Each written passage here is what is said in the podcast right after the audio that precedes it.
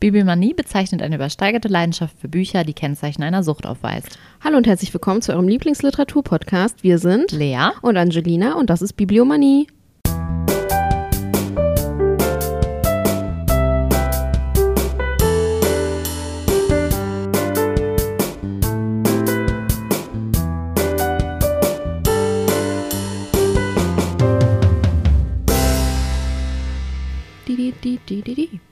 So, Quiz, Quiz, Quiz.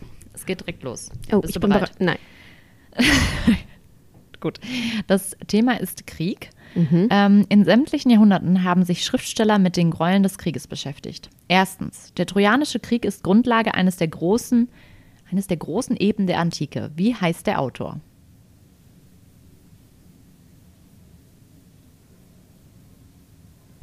Du guckst genauso. Weißt du das nicht? Nee, ich gucke nur gerade, weil mich diese Antwort total verwirrt hat, aber das weißt du doch. Autor von was? Von die Grundlage des, der einer der größten Epen der Antike ist der Trojanische Krieg. Ja. Und wer ist der Autor davon, von diesem Epos? Ähm. Omer? Ja. Ah, okay. Ich dachte sorry. Was steht denn da noch? Steht da irgendwas äh, Erklärendes noch? Achso, da steht, der Autor, dessen tatsächliche Lebensdaten nicht bekannt sind, heißt Omer. Sim Smyrna, Athen, Ithaka, Pylos, Kolophon, Argo, Chios, die alle beanspruchen, der Geburtsort des frühesten Dichters des Abendlands zu sein. Ach so, Manche diskutieren sogar darüber, ob es den Dichter denn überhaupt gab und zu welcher Zeit. Dennoch gilt er als der Dichter schlechthin. Zwei Großepen werden ihm zugeschrieben, die Odyssee und die Ilias. Okay. Zweite Frage. Daniel Kehlmann schreibt in seinem 2017 erschienenen Roman Till über den Dreißigjährigen Krieg. Wir suchen hier einen weitaus früheren Schriftstellerkollegen, der im Jahr 1668 sein Werk verfasst hat. Er beschreibt einen einfachen Viehhirten und seinen Weg durch die Wirren des Krieges. Wie heißt der Roman? Ich glaube, ich weiß es nicht. Wahrscheinlich, wenn du es jetzt vorliest. Der abenteuerliche Simplicissimus Teutsch, heute auch Simplici Simplicius Simplicissimus. Hätte ich nicht Sorry. gewusst. Weiß ich auch nicht. Okay. Drittens, wie heißt der Autor des unter zwei, ges- des unter zwei gesuchten Romans? Wie heißt der Autor des unter zwei gesuchten Ah, unter Punkt 2, den du gerade vorgelesen hast. Der Autor von Ach Simpli. so. Ja, weiß ich dann natürlich nicht, ne? Sorry. A. German Schleifheim von Sulzfort. Ja, ich bin B. für A. Hans Jakob Christoffel von Grimmelshausen. Oder C. Melchior Sternfels von Fuchsheim. Ja, das klingt besser. Ich bin für C. Nee, ist es B. Okay. Der Autor heißt Hans-Jakob Christoffel von Grimmelshausen. German Schleifheim von Sulzfort ist ein Pseudonym des Autors und ein Anagramm seines Namens. Melchior Sternfels von Fuchsheim ist der Name des Simplicissimus und ebenfalls ein Anagramm des Autorennamens. Wow. Okay. Voldemort lässt grüßen. Ähm, fünftens, wie heißt, ach nee, Entschuldigung, viertens. Zur Zeit der russischen Revolution spielen die Romane Krieg und Frieden und Dr. Chivago. Wie heißt der Autor von Krieg und Frieden? Ähm, Dostojewski. Nein. Hä? Tolstoi. Ah ja, Dostojewski. ich war gerade so, ich war gerade so, hä, warum weißt du das gerade nicht in meinem Kopf so? Und dann habe ich einfach das erste rausgehauen, was in meinen Kopf geschossen ist. Ja, sorry. Okay. Fünftens. Ich habe Urlaub. Wie Mein heißt der. Autor von Dr. Chivago? Weiß ich gerade nicht. Boris. Nein? Nein. Boris Pasternak? Doch, Ja. ja. Der erhiel- erhielt sogar 1858 den Nobelpreis für Literatur. Steht hier auf der Karte, das ist kein Wissen von mir. Falls man das jetzt denkt. So. Der erhielt übrigens einfach mal so Fakten raushauen zu irgendwie ein Autor. Weißt du, übrigens weiß ich das. Du weißt gerade den Namen nicht. Aber ich weiß, dass der einen Literatur-Nobelpreis gekriegt hat. Okay. Sechstens. Erich Maria Remarque schilderte die Leiden des Ersten Weltkriegs. Wie heißt sein 1929 veröffentlichtes Buch? Im Westen nichts Neues. Richtig! Könnt ihr euch schon mal merken, meine lieben Kinderlein. Siebtens. 2006 erschien das preisgekrönte Werk eines Amerikaners mit französischem Pass. Es gilt als literarische Sensation. Der 900 Seiten starke Tatsachenroman beschreibt aus der Ich-Perspektive die Erinnerung eines SS-Manns Mannes während des Zweiten Weltkrieges. Wie heißt der Autor und welchen Titel hat das Buch? So wie du guckst. Das habe ich noch nie gehört. Okay, weiß ich nicht. Jonathan Littell, Die Wohlgesinnten. Doch, irgendwas klingelt da ganz dunkel. Sagt mir Aber ich habe ja auch gerade äh, Dostojewski gesagt, ne? Also meinem Hirn ist heute Boris. nicht zu vertrauen. Gut, dass du heute viel redest und ich nur hier sitze und äh, Ja, ähm, gut. Worum geht's denn heute? hm, Es steht ja mal wieder ein großes Ereignis an. Und wir haben uns natürlich wieder, wie letztes Jahr, gedacht, dazu machen wir eine Folge. Und zwar, Wir sind werden, nicht zu durchschauen. Wir sind so, wir sind so mysteriös. Äh, und zwar sind ja jetzt bald die Oscars wieder. Nee. Das war das Super Mario. Ja. Das hat Ähm, nichts mit den Oscars nee. zu tun. Ähm, und wir haben uns mal wieder, ähm, jetzt muss ich mal eben, doch, äh, gedacht, wir nehmen einen Roman, der zu einem Film adaptiert wurde, der dann jetzt auch natürlich nominiert wurde. Nee, und also wir nehmen irgendwas, was nicht nominiert wurde, einfach nur kurz die Oscars erwähnt. Ist ein Riesenereignis, aber das war's. Guckt die Das war's. Oscars. Äh, und wir haben tatsächlich äh, im besten nichts Neues uns ausgewählt, weil auch dieser Film mit neun Nominierungen ins Rennen geht und damit auch einen Rekord gebrochen hat für deutschen Nomini für die Nomin meist nominiertesten, nee, meisten Nominierungen für einen deutschen Film. Für eine deutsche Produktion. Und einen deutschen Film. Heißt es, ist, ist am Ende Apfel wie Hose, ne? Nee.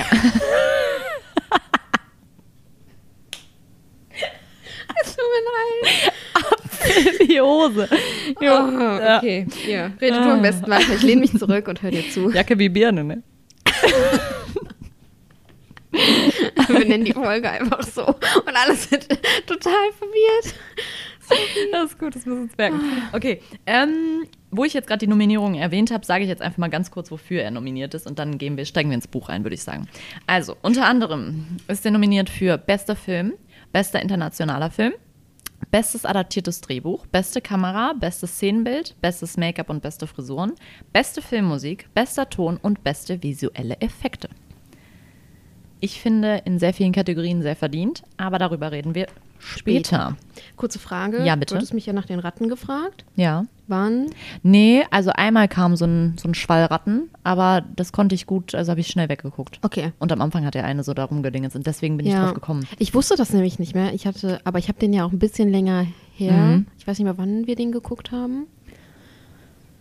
Ja, und ich habe halt gedacht, weil im Buch gab es halt so eine Szene, wo das ein Riesenthema ist und dann Ja. dachte ich, frage ich lieber, Ja, ich. bevor da was Ekelhaftes kommt. Ja. Ja, also, ich äh, habe mir gedacht, ich werde heute sehr viele Zitate aus diesem Buch vorlesen, weil ich finde, dieses Buch spricht am besten irgendwie für sich. Ähm, genau, im Westen nichts Neues wurde 1800 N- Nein, 18. Jetzt fängt das schon wieder an. 1928 Ich war auch grad kurz so. von Erich Maria Remarque verfasst. Ähm, ich habe auch irgendwo aufgeschrieben. Mein Stuhl quietscht. Sorry, falls Ich man nicht das hört. aufgeschrieben. Der hieß gar nicht äh, Erich Maria. Ah, guck mal. Hast du natürlich. Ah, wunderschönes Äh, Lesezeichen. Mhm. Ähm, Erich Maria Remarque hieß eigentlich Erich Paul Remarque. Äh, Remarque auch anders geschrieben. Ähm, Wie anders? Kannst du so- es einmal buchstabieren? Ah, wie die Mark. Die deutsche ja, Mark. Remarque, genau. Ja, okay, finde ich besser, dass er das so ein bisschen französisch angehaucht hat. Genau. Ähm, er selber war, ähm, vielleicht als Hintergrund, ähm, war selber äh, in der Armee, ähm, wurde aber dann angeschossen. Er hat ins linke Knie, in den rechten Arm und den Hals wurde er verwundet und ist dann in ein Lazarett in Duisburg Ach, was? gekommen. Mhm, Das fand ich sehr interessant. Und äh, blieb dann tatsächlich, ich muss mal eben schauen, er wurde genau am 21. November 1916 eingezogen und äh, blieb im Lazarett bis zum 31. Oktober 1918. Also schon auch eine lange Zeit, aber er war nicht lange an der Front. Am 12. Juni 1917 ist er nämlich an die Westfront Ach, geschickt schon worden. Und ähm, am 31. Juli, also sozusagen halb, nee, anderthalb Monate danach, wurde er tatsächlich dann schon verwundet. Genau. Er hat wohl ähm, dann aber die Zeit im Lazarett dazu genutzt, viel, viele Geschichten aufzuschreiben und ähm, halt einfach den ganzen Erzählungen zuzuhören, die die anderen da erzählt haben, die länger im Krieg waren oder was die einfach generell auch erlebt haben. Und ähm, hat daraus dann sozusagen diesen Roman ein wenig entwickelt. Ähm, der ist äh, erst erschienen in der Vossischen Zeitung am 10. November 1928 und am, 8, äh, am 29. November, ich kann das mit den Zahlen heute nicht, am 29. Januar 1929 ist er dann als Buch erschienen beim Profilän Verlag, genau. Er hat innerhalb von elf Wochen eine Auflage von 450.000 Büchern gehabt, also richtig krass und wurde im selben Jahr tatsächlich noch in 26 Sprachen übersetzt. Wow. Mhm. Ich habe, Ja. ach krass. Ich habe da auch irgendwie kurz irgendwann, Mhm. nachdem ich den Film geguckt hatte, so ein bisschen Wikipedia und so durchgestöbert. Äh, Soweit hatte ich dann. Ja, und was richtig interessant ist, also die Ausgabe, die ich jetzt gelesen habe aus dem Kiepenheuer und Witsch Verlag, ist tatsächlich ähm, die erste, also orientiert sich an der ersten Buchfassung. Und es gab aber tatsächlich viele Änderungen im Laufe der Zeit. Aber ich habe hinten drin gelesen, dass sie sich daran orientiert haben, weil das sozusagen die einzige Fassung ist, die er ja auch, ähm, also nach dieser Fassung in dieser Zeitung, hat er, wurden natürlich Änderungen vorgenommen, die dann in das Buch kamen. Und ähm, die erste Buchfassung war aber ja dann sozusagen die einzige, die er auch wirklich, ähm, wie nennt man das denn? Ich komme gerade nicht auf das Wort. Ähm, nicht genehmigt, sondern autorisiert hat, sozusagen. Mhm. Und alle anderen Änderungen haben die halt gesagt, äh, sind jetzt nicht klar, dass er die auch alle autorisiert hat. Deswegen hat sich der Kiepenheuer Witsch Verlag daran orientiert. Und das fand ich auch sehr gut, weil ich mag das irgendwie immer, wenn man dann diese erste Fassung sozusagen liest. Ähm, genau. Äh, den Nationalsozialisten war das Ganze natürlich ein Dorn im Auge. Ja, klar. Die haben tatsächlich dann sogar behauptet, er wäre eigentlich nie im Krieg gewesen. Klar. Ähm, und äh, Remarque ist dann natürlich auch aus Deutschland ähm, geflohen und bei den Bücherverbrennungen 1933 wurden natürlich zahlreiche Exemplare vernichtet, weil die Nationalsozialisten das natürlich als eine Kritik am Krieg gesehen haben und irgendwie ähm, Verrückt waren. ja, das äh, bespricht es. Äh, das, Dumm. Sorry, aber. ja, das äh, beschreibt es ganz gut. Ja. Ähm, genau, es gab tatsächlich schon mal eine Verfilmung. 1930 ähm, war eine US-amerikanische Verfilmung, die bekam sogar zwei Oscars. Und ähm, dann zwischendurch noch ein Fernsehen, ein Fernsehfilm. Aber jetzt 2022 ist die erste deutsche Fassung des Films von ähm, Edward Berger. Genau. So, jetzt steige ich ein bisschen ins Buch ein. Also, was ich auf jeden Fall sagen muss, das Buch ist absolut lesenswert. Ich war vollkommen, ich war wirklich von der ersten Seite richtig begeistert, weil ich total ähm, von dem Schreibstil war ich sehr, sehr begeistert, weil ähm, Remarque irgendwie sehr spielt mit ähm, einer sehr, sehr ästhetischen Wahrnehmung des Ganzen. Gleichzeitig ähm, bringt er aber dieses Derbe, auch diese, also die Soldat Soldaten, wie die miteinander sprechen und sowas, hat ja immer so eine gewisse Derbheit, bringt er auch total gut mit da rein. Und ich fand es ähm, sehr beeindruckend, weil direkt am Anfang, also ziemlich am Anfang, ähm, beschreibt der, der Protagonist eine Szene, wo die auf diesem, die sitzen ja alle auf diesen Balken und ähm, verrichten ihr Geschäft zusammen. Und ähm, er beschreibt dann diese Szene, aber so, dass er die ganze Natur um die herum beschreibt und wie schön diese Natur ist. Und das fand ich irgendwie diesen, das fand ich sehr, sehr gut gemacht. Und ähm, das ist mir im Film tatsächlich auch aufgefallen, dass das irgendwie aufgegriffen wurde. Da würde ich aber gleich noch was zu sagen. Ähm, zum Buch selbst. Es geht um Paul Bemmer. Das ist äh, ein, ich glaube, zu Beginn des Buches ist der 17 Jahre alt. Der wurde halt in den Krieg eingezogen mit seinen Kameraden oder mit seinen Freunden aus der Schule auch. Und ähm, das Buch beschreibt dann sozusagen die Jahre der, der jungen, ja, der jungen Männer äh, im Krieg, im Ersten Weltkrieg. Und ähm, man begleitet die halt sozusagen durch diese ganzen Angriffe und auch durch diese Wartezeiten, die es zwischendurch gibt. Ähm, gleichzeitig gibt es dann aber zum Beispiel auch, dass der Paul Bemmer irgendwann zwischendurch mal nach Hause fährt ähm, und wie das dann alles so ist. Und ähm, man bekommt halt eine ganz gute Innensicht der Gedanken von dem Paul. Und es wird eigentlich zu, also Remarque selbst hat gesagt, dass es, ähm, dass es eigentlich ein unpolitisches Buch ist. Und ähm, ich finde aber eigentlich sehr zu Beginn des Buches wird klar, also ich finde, es werden eigentlich nur die Schattenseiten des Krieges aufge, aufge, aufgezeigt. Also es ist nicht sehr, also es ist eigentlich, finde ich, eigentlich eine ständige Kritik, auch wenn es nicht immer so ganz, ganz, ähm, Ja, es ist eine unterschwellige Kritik, genau, eine so. unterschwellige Kritik. Aber ich finde, das Ja. wird eigentlich ziemlich früh ähm, eigentlich schon sehr deutlich. Und äh, also, ich meine, vielleicht ist es auch nur meine Wahrnehmung gewesen, aber ähm, ist natürlich auch die Frage, wie man selber vielleicht zu Krieg steht und wie man das dann auch alles liest. Aber ich fand es schon sehr, sehr, ähm, ja, kritisch gegenüber dem Ganzen. Und es wird ja auch, äh, in der Geschichte wurde es ja auch immer wieder als Antikriegsroman bezeichnet. Ja, ich fand auch, also ich habe ja nur den Film geguckt und nicht das Buch, noch nicht das Buch gelesen. Beziehungsweise ich habe es mal vor 100 Millionen Jahren gehört. Aber ich finde auch irgendwie so einfach diese ganze Stimmung und dieses Gefühl, was einem Ja, fand ich nämlich auch. halt Antikriegs. Ja, und das Stimmung ähm, hatte man im Buch, finde ich, auch sehr. Ähm, was auf jeden Fall sehr oft, da habe ich auch viele Zitate zu. Ähm, vielleicht, warte, ich fange erstmal an. Ich hab, War das gerade Remark? Ja. Das ist ein sehr gruseliges Ja, finde ich auch.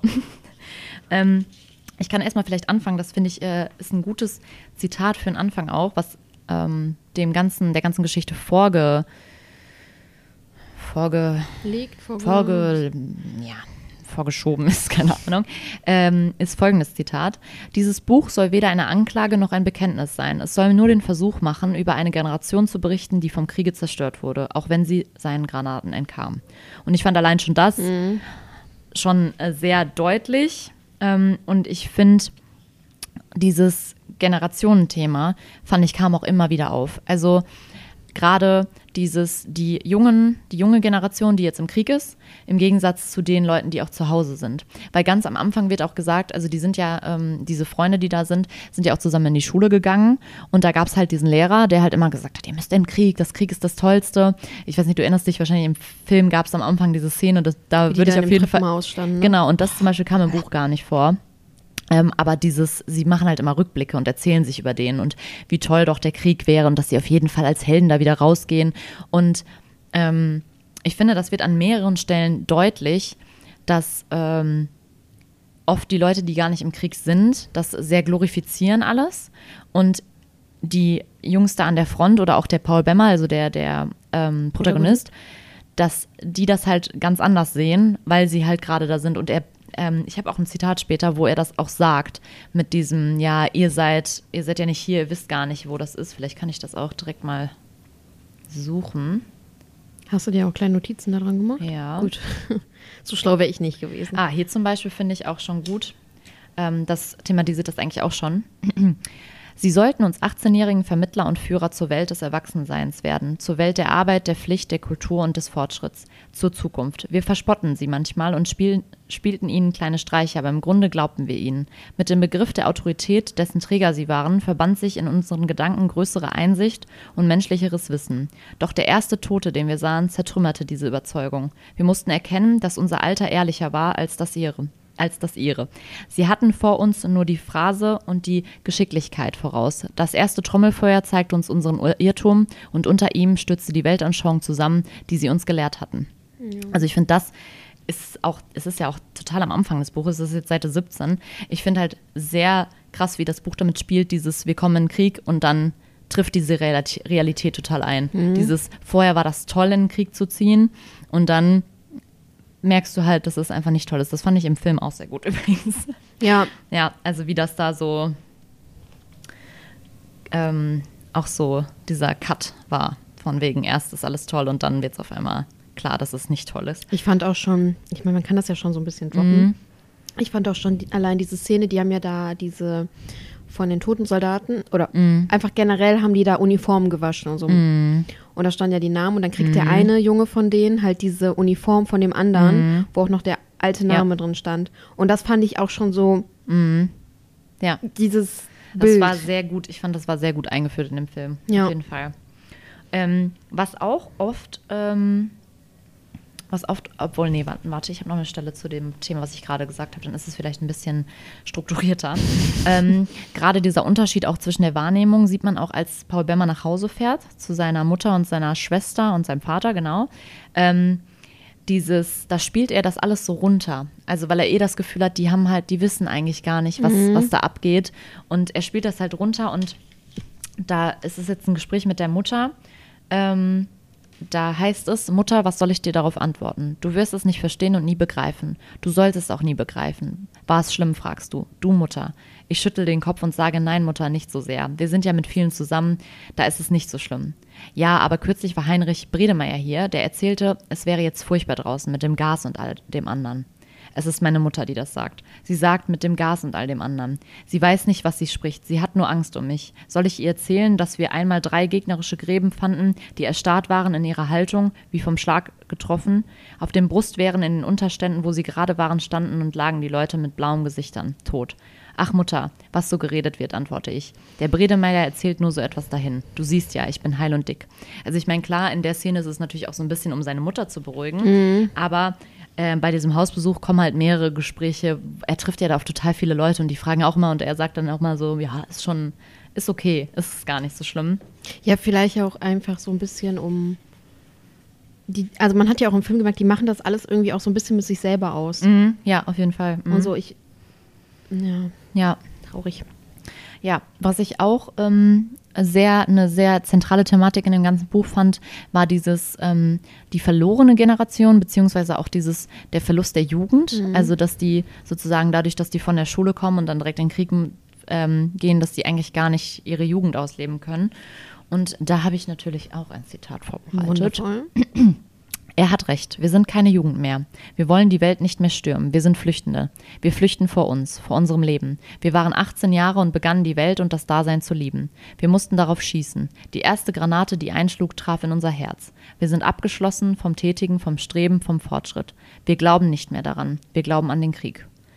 Und das fand ich auch schon so dieses, dass man irgendwie eigentlich nichts mehr an nichts mehr Gutes glaubt, weil man mhm. eigentlich einfach das Schlechteste auf der Welt gesehen hat, mhm. sozusagen. Und das fand ich halt, also. Es ist ja auch diese Zeit nach der Schule, es ist ja die Präg, also mhm, genau. klar, Schulzeit ist prägend, aber das genau danach ist nochmal so eine extrem prägende Zeit für den Menschen, auch mhm. einfach seelisch ja. und psychisch und keine Ahnung. Und wenn du dann sowas erlebst. Ja, das ist halt irgendwie echt. Ähm echt irgendwie, ich fand das, glaube ich, mit am schlimmsten, dieses, dass diese ganzen jungen Männer auch allein vor dem Hintergrund, also in dem Buch, man, man wird ja auch einfach total damit konfrontiert, wie viele in diesen Kriegen gestorben sind. Ja. Wie viele da einfach ständig wirklich sterben und wie, wie, wie du, also wie er dann daneben steht, wenn sein Freund erschossen wird oder was weiß ich. Und dass das so eine Realität ist, so eine Lebensrealität, die dann während dieser Zeit, wenn du im Krieg bist, einfach, ähm, mhm. einfach normal ist. Und auch dieses, ich finde, durch dieses Buch denkt man auch nochmal ganz anders über diese, dieses Traumata nach, was alle Leute, die im Krieg waren, einfach danach haben. Ja. Und wenn ich dann, also wenn du überlegst, so zum Beispiel im Zweiten Weltkrieg danach, die Leute, die alle dieses Traumata hatten und keiner hat darüber geredet, wie das sein muss. Dieses, du kommst aus sowas Prägendem ja. und keiner spricht drüber. Das finde ich, das ist unfassbar. Und ich finde, dieses Buch ist sehr, sehr gut, um sich da einfach nochmal mit auseinanderzusetzen, ja. wie, wie schlimm und schrecklich das eigentlich ist.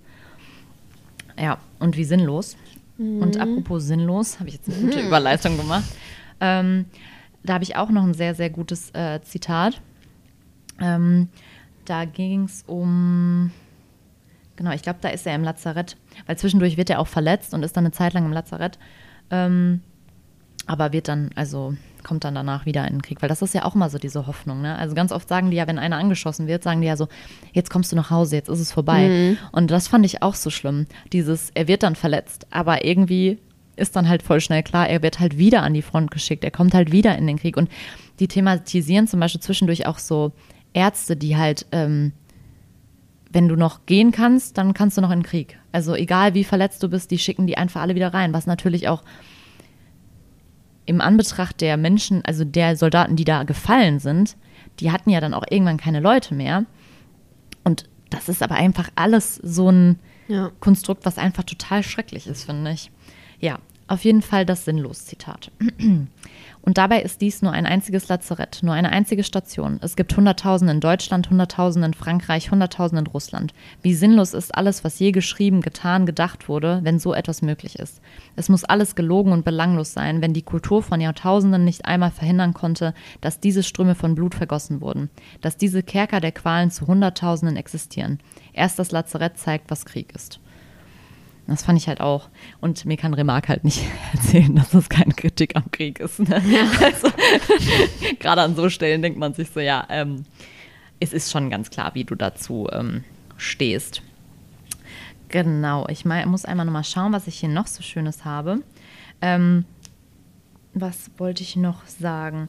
Ähm, ich habe noch was zu der Generation. Und das passt eigentlich ganz gut zu dem, was ich eben gesagt habe, mit diesem auch danach die Generationen, wie das äh, sein wird. Und da fand, das fand ich nämlich auch total interessant, dass das auch da so schon so thematisiert wird. Und generell geht es ja einfach viel eigentlich in diesem Buch um diese Traumata. Weil mhm. ganz oft gibt es auch so Szenen, wo ähm, einer zum Beispiel, manchmal nennen die es, glaube ich, diesen Collar. Also dieses, dass zum Beispiel einer ist es, sie müssen, sie müssen kurz warten, weil der Angriff kommt und dann rastet einer richtig aus und wird so total, und dann schlagen die den zum Beispiel einmal auch klein, also ähm, ähm, ja, verprügeln die Person, damit die liegen bleibt, damit die nicht in dieses einfach vollkommen sinnlos da äh, auf das Feld rennt und erschossen wird oder sowas. Ja. Und das fand ich auch, dieses, diese psychischen Belastungen werden halt total gut thematisiert, finde ich, in diesem ganzen Buch. Ähm, aber dazu das Generationszitat, genau. Man wird uns auch nicht verstehen, denn vor uns wächst ein Geschlecht, das zwar die Jahre hier gemeinsam mit uns verbrachte, das aber Bett und Beruf hatte und jetzt zurückgeht in seine alten Positionen. Entschuldigung, meine Stimme. Hallo. in denen es den Krieg vergessen wird. Und hinter uns wächst ein Geschlecht, ähnlich uns. Früher, das wird uns fremd sein und uns beiseite schieben. Wir sind überflüssig für uns selbst. Wir werden wachsen, einige werden sich anpassen, andere sich fügen und viele werden ratlos sein. Die Jahre werden zerrinnen und schließlich werden wir zugrunde gehen. Also dieses, ähm, da ist, wird gerade irgendwas auf deinem, wir haben kurzes technisches Dingens. Ähm, also ich finde, daran sieht man halt auch dieses, ähm, wie schlimm das eigentlich ist, dass die in den Krieg ziehen, weil sie einfach dann danach einfach nicht mehr, weil sie auch ja keinen Beruf haben und sowas. Also das thematisiert das ja auch. Also die waren ja vorher in der Schule, das heißt, die haben sich ja noch gar keine Zukunft aufgebaut. und dann, ähm, und dann kommen sie zurück und wissen gar nicht, was es ist und vielleicht finden sie auch sinnlos, dann was anderes zu machen. Also das finde ich halt auch mega interessant. Ja, ich hatte auf jeden Fall noch eine Sache gerade, die habe ich gesehen. Ähm, was auf jeden Fall auch ein Thema ist, dass es natürlich irgendwie immer nur um diese, dass der Krieg die halt auch irgendwie lehrt, dann in so ein, wenn du im Krieg bist, so eine Daseinserhaltung. Das finde ich auch, äh, ich weiß nicht, du erinnerst dich bestimmt an diese Szene im, im Film, wo er in diesem Trichter heißt das ja, glaube ich, diese Gräben, diese so zwischendurch auf dem Feld, wenn da so ein Graben mhm. ist, da liegt er ja einmal mit dem, mit diesem französischen Soldat und sticht dann einfach auf ihn ein. Und ist dann danach mhm. ja so total fertig und ne, will ihn dann doch retten und so, aber der stirbt dann ah, halt. Ah, jetzt weiß ich, welche, welche Szene du meinst, ja. Genau, und das ist ja, irgendwie dann, auch im, genau, im ja. Buch ein Riesenthema, weil irgendwie, er macht das halt, um sich zu schützen und dann wird ihm ja gleichzeitig irgendwie bewusst, warum das, tut er das eigentlich? Und er denkt, und er sieht halt, dass es ein Mensch ist. Genau. Ich glaube, ja. die sind halt erst in diesem Film, dieses, mhm. das ist unsere Aufgabe, das genau, müssen wir machen. Genau, dieser Überlebensmodus. Genau, mhm. und merken das gar nicht und dann liegt ja. er da tot und er ja. guckt ihn an und denkt sich, ja, das könnte auch mein gemacht? Kumpel sein. Genau, so. das hat nämlich, es gab, glaube ich, irgendeinen Satz, da hat einer von den Soldaten gesagt, hier, ähm, die reden halt auch darüber, was, was, was soll Krieg eigentlich? Da mhm. hat irgendjemand einmal beschlossen, wir machen jetzt einen Krieg ja. und die Arbeiter, die, die meinen auch so, ja, wir sind Arbeiter aus Deutschland, es gibt Arbeiter in Fran Frankreich, es gibt Arbeiter, weiß ich nicht, die ja. sind ja auch alles nur Menschen und wir bekämpfen uns jetzt. Warum bekämpfen, bekämpfen wir uns? Und zum Beispiel sagt er dann halt auch so, ja, die, die, die Person könnte doch auch mein bester Freund sein. Ja. So. Und das finde ich halt auch irgendwie, die setzen sich halt ja auch total damit auseinander. Und gleichzeitig ist es ja aber zwischendurch ja auch so ein bisschen dieses, ähm, nicht verdrängen, würde ich gar nicht sagen, aber ich finde, es gab auch viele Szenen, wo die halt dann so Blödsinn in Anführungsstrichen machen, aber es bleibt ihnen ja auch einfach nichts anderes übrig. Du bist ja dann da ja. und was, was, also, ne? Es ist halt so eine Art Mechanismus. Genau, ja. Der, der einsetzt. Und ähm, ja. Ich denke auch, dass es heutzutage so ist. Ja, klar, das wird ja, also es ist wahrscheinlich immer im Krieg so, dass du dann irgendwann so ein, so ein Einfach nur noch diese Daseinserhaltung. Ich hatte auch hier ein Zitat, jetzt muss ich einmal schauen. Ähm, wo das anfängt? Mh, wo ich anfange und wie ich aufhöre. Okay, das könnte ich eigentlich. Okay. Solche Dinge sind Probleme für uns, sie sind uns ernst. Und das kann auch nicht anders sein. Das Leben hier an der Grenze des Todes hat eine ungeheuer einfache Linie. Es beschränkt sich auf das Notwendigste. Alles andere liegt im dumpfen Schlaf. Das ist unsere Primitivität und unsere Rettung. Wären wir differenzierter, wir wären längst irrsinnig desertiert oder gefallen. Es ist wie eine Expedition im hohen Eise. Jede Lebensäußerung darf nur der Daseinserhaltung dienen und ist zwangsläufig darauf eingestellt. Alles andere ist verbannt, weil es unnötig Kraft verzehren würde. Das ist die einzige Art, uns zu retten, und oft sitze ich vor mir selber wie vor einem Fremden, wenn der rätselhafte Widerschein des früher in stillen Stunden wie ein matter Spiegel die Umrisse meines jetzigen Daseins außer mich stellt, und ich wundere mich dann darüber, wie das unnennbare Aktive, das sich Leben nennt, sich angepasst hat, selbst an, dieser, an diese Form. Finde ich auch ein mega Zitat. Also ich muss echt zwischendurch auch sagen, ich finde diese, die Sprache, also wie der Ja. geschrieben hat, ey. Pff. Wow. Also wirklich, ich war zwischendurch immer, wow. ähm, genau, das wollte ich noch sagen. Jetzt muss ich mir eben überlegen, ob ich noch ein zentrales Thema habe, was ich jetzt vergessen habe, weil ich fand, diese, diese Themen, die ich jetzt aufgemacht habe, waren auf jeden Fall das, was so sehr, ähm, sehr hervorscheint aus dem Ganzen. Ähm, muss ich mal eben überlegen. Ich glaube, das war's. Erstmal von meiner, meiner Buch, Buchseite. meiner Buchseite. Ich hatte noch ein, ein Bücherzitat, das ist eigentlich ganz schön. Ein Bücherzitat? Ja, das kann ich vielleicht nochmal. Und dann können wir vielleicht einmal über den Film sprechen. Ja. Ähm, Wir sind erst bei einer halben Moment. Stunde, also kein. Wo ist es denn jetzt? Ich hatte das eben noch gesehen. Wo habe ich es? Ach, da, guck mal, Bücher. Okay. Ich bin aufgeregt, aber ich möchte es nicht sein, denn das ist nicht richtig. Ich will wieder diese stille Hingerissenheit, das Gefühl, Gefühl dieses heftigen, unbenennbaren Dranges verspüren, wie früher, wenn ich vor meinem Bücher, wenn ich vor meine Bücher trat. Der Wind der Wünsche, der aus den bunten Bücherrücken aufstieg, soll mich wieder erfassen. Er soll dem schweren toten Bleiblock, der irgendwo in mir liegt, schmelzen und mir wieder die Ungeduld der Zukunft, die beschwingte Freude an der Welt der Gedanken wecken. Er soll mir das verlorene Bereitsein meiner Jugend zurückbringen. Sehr, sehr, sehr schön. Ja, ähm, genau. Ähm, dann kommen wir jetzt mal zum Film ein bisschen. Ähm, kann ich auf jeden Fall auch sehr empfehlen. Ja, ich ich war sehr, ähm, Also ich ver verdient nominiert, verdient auch. Der wurde ja auch mega gehypt. ja, aber es ist auch wirklich, es ist ein sehr, sehr guter Film und ich finde, er ähm, wird dem Buch sehr gerecht. Also ein paar Sachen waren auf jeden Fall auch anders. Ähm, so Kleinigkeiten, dass Personen zum Beispiel unterschiedliche Dingens dann hatten und so, das finde ich immer gar nicht erwähnenswert. Ähm, aber es waren ein paar Sachen auf jeden Fall anders, was ich aber nicht schlimm fand, weil ich fand, ähm, für, das, für das Format des Films hat das auf jeden Fall äh, gepasst. Ähm, und ich habe mir zwischendurch auch gedacht, ist ja auch klar, du musst es ja auch irgendwie anders zeigen, weil im Buch werden die Gedanken von dem Paul Bemmer ja runtergeschrieben und du musst ja im Film irgendwie auch schaffen, Ja. dass diese Gedanken rüberkommen.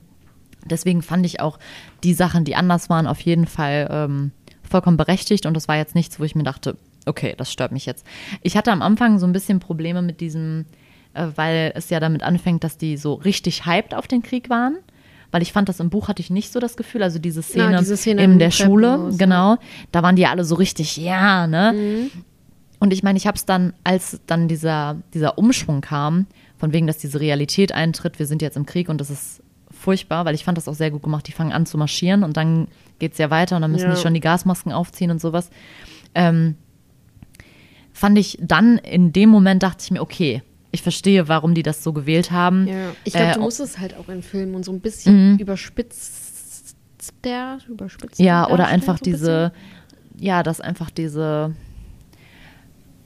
Die, ich denke halt, in dem Film wäre das nicht so krass, also dieser, dieser, dieser Unterschied so krass rübergekommen, wenn das Ja. erste halt nur so ein unterschwelliges genau. gewesen wäre, sondern Ja. das musste halt wirklich Ja. in diesem Treppenhaus, wo die ganzen da Ja. stehen und oben halt dieser. Ja, und es passt ja auch mit diesem, weil im Film wurde ja gar nicht so oft auf dieses Vergangene angespielt, wo Nee. dieser Lehrer dann erzählt Ja. hat. Und das haben die ja damit irgendwie so ein bisschen äh, abgehandelt. Und das Ja. fand ich, war dann auch gut irgendwie gemacht, dass das dann nicht so ein riesen, riesen äh, Ding war.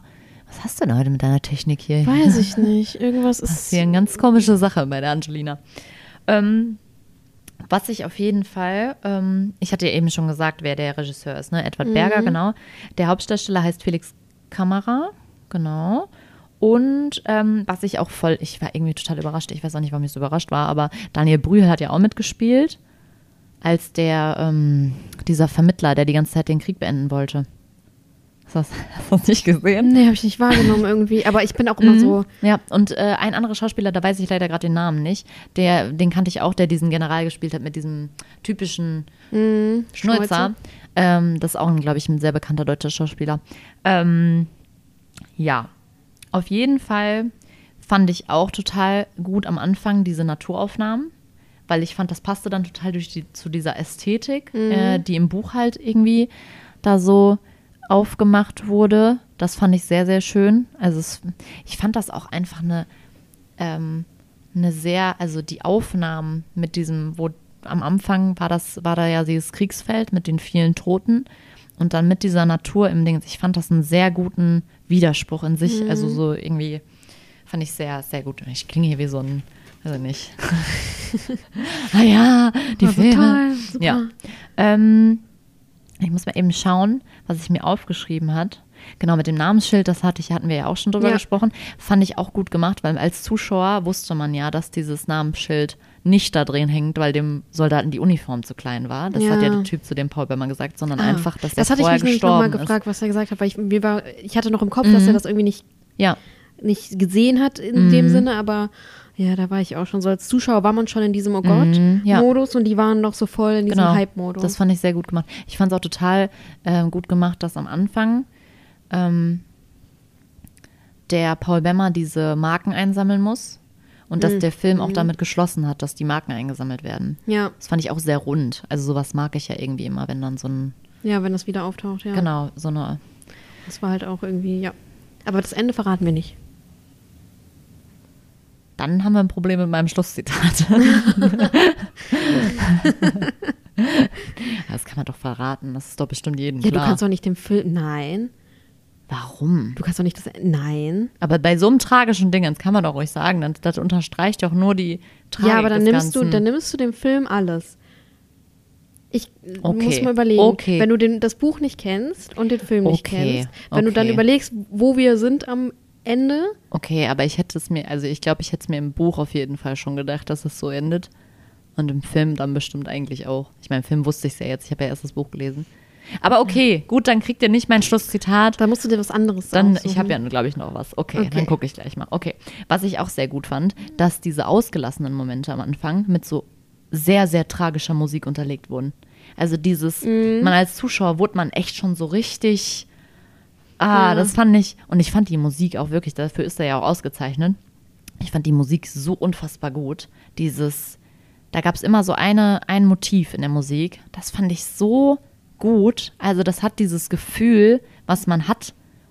Und das passte einfach zu diesem ganzen Kriegsgeschehen und zu dieser ganzen Sinnlosigkeit und Tragik. Fand ich mega.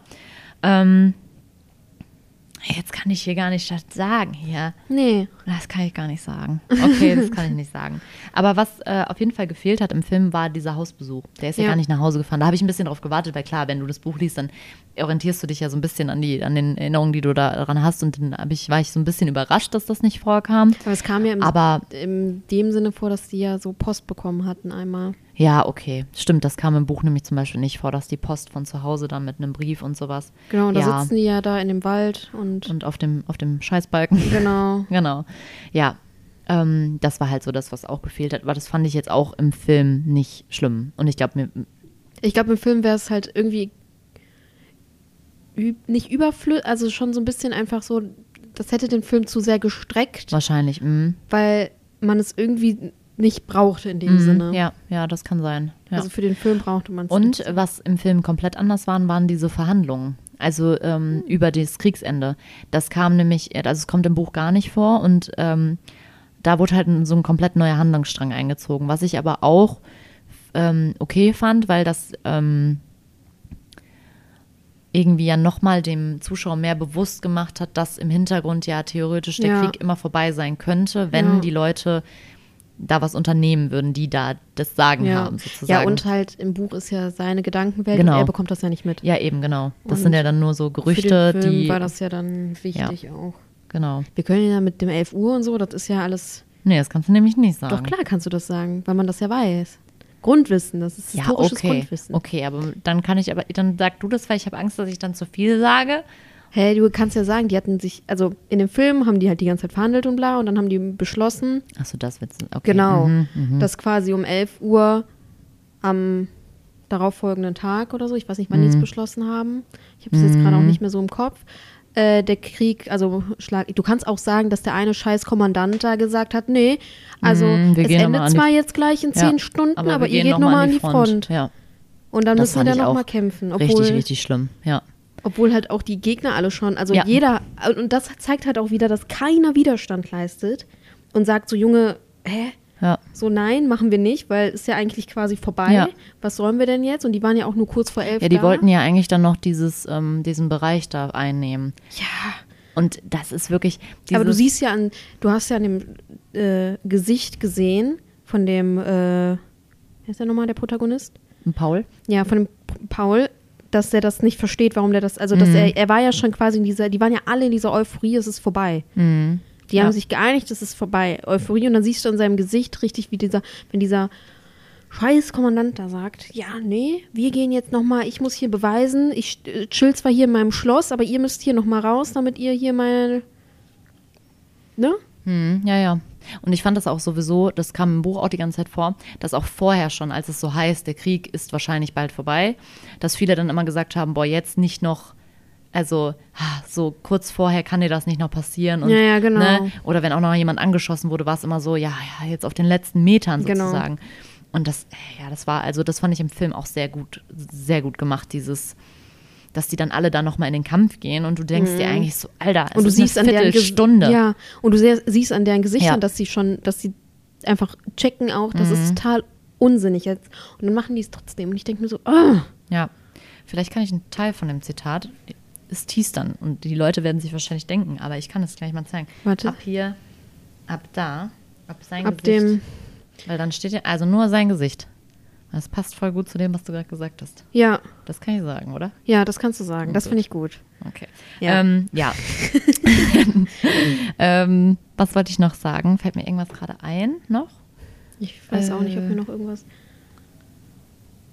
Ich fand auch einfach generell diese Szenen, wo die halt dann da zusammensaßen und zusammen irgendwie Mhm. gekocht haben. Und das war halt auch so irgendwie, die waren noch so freudig, aber du hast auch an denen gesehen. Mhm. Genau, so, das war ja dieses mit diesem gleichzeitig dieses, dieses sich diesen Blödsinn und dieses Rumalbern auch ein bisschen erhalten. Und ich fand das auch immer, die haben ja dann auch immer diese Gänse da geklaut und sowas. Boah, beim zweiten Mal dachte ich so nicht, euer Ernst, Leute. Mhm, ja. Aber das ist auch eine Szene, also falls ihr den Film guckt, die ist auch anders auf jeden Fall. Also der, der ähm, wird ja da ver verletzt, der, der Kat Katurek, Katzurek, ich weiß gerade nicht mehr wie, Kat, Kat wird der ja mal abgekürzt. Und der wird, glaube ich, im Buch, ich war da nämlich total verwirrt, weil im Buch wird der, glaube ich, im, im ähm, nicht bei sowas verletzt, sondern wirklich im Krieg wird er angeschossen. Aber ich fand das nochmal so eine gute Szene, auch so, auch so ein bisschen darzustellen, so dieses, Mhm. die machen da, Und vielleicht auch, was fällt mir jetzt ein, total die Interpretation, vielleicht auch, dass der Krieg auch die nächste Generation schon verdorben hat. ja klar, als der kleine Junge Ja. da, Ja. also da, ja. Ich fand es auch, ich habe auch von dem Regisseur noch irgendwie ein Zitat gelesen, ähm, dass er auf jeden Fall auch, man merkt ja total, ganz oft sind Kriegsfilme ja auch so, amerikanische Kriegsfilme und so sind ja auch immer so ein bisschen ähm, patriotisch und so ein bisschen auch so glorifizierend. Und Ja. der, der Regisseur hat auf jeden Fall gesagt, dass man als, als also wir als Deutsche machen das, also sind da einfach, haben eine andere Einstellung dazu oder hoffentlich die meisten Deutschen. Ähm, und ähm, und äh, dass er das einfach deswegen nicht so darstellen wollte. ja, aber warum solltest du es auch so, also ich Ja, verstehe ja, das klar. auch bei den ganzen. Ami-Filmen immer nicht, ja. das ist halt alles, deswegen mag ich Kriegsfilme eigentlich nicht und ich war auch Mhm. erst so, äh, Ja. besten nicht neu schon wieder, und dann habe ich mich aber erst wieder erinnert, was, was es eigentlich Ja. ist und dann dachte ich so, okay, ja, Weil eigentlich finde ich Kriegsfilme einfach. Nee. Also ich sehe da einfach ja, auch, also auch wenn die filmerisch irgendwie gut sind oder schauspielerisch alles, aber einfach wie diese Art, wie Krieg dargestellt wird. ja, immer. ganz oft wirklich dieses Glorifizieren. Und ich finde das jetzt, also klar, dieser Film hat einen ja irgendwie auch echt fertig gemacht, finde ich. Also er hat einen sehr, ich habe auch auf jeden Fall mit dem Film gesprochen. Irgendwann habe ich auch, und ich dachte mir so, okay, ich sollte vielleicht nicht hier so. Du so alleine und dann dem du so deinen dein Laptop an. Ja, aber also ich finde, der hat einen ja, ja total berührt und Ja. auch irgendwie wirklich betroffen gemacht. Aber ich finde es trotzdem ähm, irgendwie einen, einen besseren Kriegsfilm als einen Kriegsfilm, der dich betroffen macht, weil es schlimm ist und gleichzeitig dich aber betroffen macht, weil jemand das so glorifiziert. Ja. Also und deswegen finde ich das viel, viel, viel sehenswerter, Ja. diesen Film. Ja. Ich möchte auch, ich wusste auch gar nicht, dass es einen anderen gibt. Den würde ich eigentlich auch gerne mal sehen. Ich glaube, ich bin mir aber gerade unsicher. Ich glaube, ich nicht, aber irgendjemand hat den alten mal im Geschichtsunterricht, glaube ich, geguckt. Ja. Ich glaube, das Ja, bestimmt. Also wird ja, glaube ich, auch, also das wird ja, glaube ich, in der Schule auch viel gelesen hier, ne? Also ich wusste es nicht, aber, ich bei mir nicht. Aber ich meine, mein Abi ist jetzt auch schon zehn Jahre her, ne? Deswegen, aber finde ich auch äh, empfehlenswerte Schullektüre. ja. ja. Ja, auf jeden Fall, ja, fanden wir den Film Beide Ich- sehr, sehr gut. Ich glaube, ich würde den auch nochmal gucken. Ja, Ich hatte jetzt kurz überlegt, ob ich den nochmal nochmal vorher. vor der mhm. Folge gucke, aber dann dachte ich, Ja. irgendwie will ich den lieber sacken gelassen Mhm. bei mir Ja. haben. Das, war kein deutscher Satz, aber egal. Ja. Ähm, weil so war jetzt nochmal, dann ist das halt quasi nochmal hochgekommen, Ja. als du das so erzählt hast. Und das fand Ja. ich jetzt so. Ja, ich würde den auch nochmal schauen. Auf jeden Fall, Ja, ich fand den schon ich sehr glaub, gut. man guckt das den Buch auch, würde ich auch nochmal lesen. Ich glaube, man guckt den dann auch nochmal mit anderen Augen. Man achtet nochmal auf andere Mhm, Dinge. Klar, das ist ja sowieso immer so. Aber ich hoffe auf jeden Fall, weil letztes Jahr äh, hat ja unser, unsere, unsere Folge nicht so gut abgeschnitten. Ich glaube, einen Oscar hat, der Film bekommen damals, ne? Die Gewalt der Hunde. Ich, Einen, ne? Ich, ich Ich glaube, erinnere ja. mich nicht mehr. Kann sein. Aber ich habe, ich, bei neuen Nominierungen habe ich ja die Hoffnung, dass da ich auf weiß jeden halt, Fall was ich ab. habe mir nicht ge- angeguckt, wer noch nominiert, also generell Mhm. nominiert ist in den Bereichen und so. Viele, also ich muss ganz könnte ehrlich das sagen, auch mal dieses, checken, ne? dieses Mal habe ich, ähm, glaube ich, echt wenig gesehen von den Sachen, die nominiert sind. Deswegen kann ich, ich kann das auch immer sehr schlecht einschätzen, Ja, ich, also ich, wovon sowas immer abhängt. Ich weiß es halt nicht. Also ja, das sind die Oscar-Nominierungen. Ich hoffe nicht, dass da jetzt irgendein Video anfängt einfach oder so. Ähm, ah, Elvis natürlich mit Austin ja, Butler. okay, ja. Obwohl, oh. Ja, also ich fände halt, ich fände es halt irgendwie cool, wenn der sowas wie, also sowas wie beste, beste, beste Musik fände ich irgendwie ziemlich nice. Aber wie gesagt, ich habe die anderen halt nicht gesehen, deswegen finde ich das immer sehr schwierig. Ja, wo sind denn die anderen Kategorien? Gibt's nicht. Da unten, aber ja, Elvis ist halt in allem möglichen. Echt? Ist der auch nominiert. so oft nominiert? Ja, beste Kamera habe ich den jetzt gerade nochmal gesehen. Bester Schnitt. Mhm. Ähm, best, ja, bestes Szenenbild. Äh, ich weiß nicht, ich glaube, ich muss mir diesen Elvis-Film mal angucken. Ich wollte ihn ja unbedingt sehen, weil ich liebe ja Baz Luhrmann, den, den Regisseur. Ja. Aber irgendwie bin ich da, also Kino hat sich damals irgendwie nicht ergeben, glaube ich. Und deswegen habe ich den auch noch nicht gesehen. Läuft der nicht mehr zufällig noch irgendwo in irgendwelchen. Könnte sein, dass der jetzt wieder läuft. Für so, also äh, Ja. in Bochum machen das viele, dass die so Oscar-Filme dann extra nochmal zeigen. Ja, vielleicht. Muss ich mal gucken. Ich Ja. habe ja noch drei Tage Urlaub. Ja, also auf jeden Fall, äh, wir drücken ganz fest die Daumen. Ganz, ganz fest. Ja. Und ähm, Am 12. März ist es soweit. Da Mhm. ist die Nominierung. Nee, nicht die Nominierung, die Verleihung. die Verleihung, ja. Vielleicht Da gucke ich mir dieses Jahr an. Ist aber Sonntagabend, gespannt. ne? Mhm, Sonntagabend. Ah, das kann ich nicht. Da Das geht auch für. sehr, sehr lang. Ja, da schlafe ich schon. Ja. Aber wir sind gespannt, wir drücken die Daumen. Wir empfehlen das, auch wenn das keinen Oscar bekommen sollte, heißt es nicht, dass es nicht sehens- bzw. lesenswert ist. Ja, also so niemand, wirklich, also das, so Auszeichnungen sind ja immer noch, ne? Und ich finde das immer cool, ähm, dass wenn man mal wieder einen Klassiker liest und ein Klassiker einem so gut gefällt. Das finde ich richtig, das mag ich voll gerne. Ja. Dieses, wenn du dann mal irgendwann wieder einen gelesen hast von denen, die du mal lesen wolltest und dann findest du das Buch auch so gut. Ich liebe das. Deswegen, Ich der werd Erich, da werde ich auf jeden Fall noch ein bisschen was anderes von lesen. Ich werde mir jetzt auf jeden Fall als nächstes die Schatzinsel. ah ja, stimmt, das wolltest du lesen. Das wollte ich noch lesen. Das habe ich früher als Kind gehört, aber das jetzt wieder hier, ne? Wir schweifen ab. Wir schweifen ab, wir kommen jetzt zum Endzitat. Das ist ein Schuss beziehungsweise von mir. ein, das ist ein äh, gekürztes Endzitat, weil ich darf ja nicht das gesamte Endzitat vorlesen. Aber auf jeden Fall ist der letzte Absatz des Buches auch sehr aussagekräftig. Ähm, könnt ihr ja dann, wenn ihr das Buch lest, seht ihr es ja sowieso. Und wenn ihr den Film geguckt habt, könnt ihr euch auch das Schlusszitat ähm, durchlesen. Das ist ein Schuss von mir. Bis zum nächsten Mal. Sein Gesicht hatte einen so gefassten Ausdruck, als wäre er beinahe zufrieden damit, dass es so gekommen war.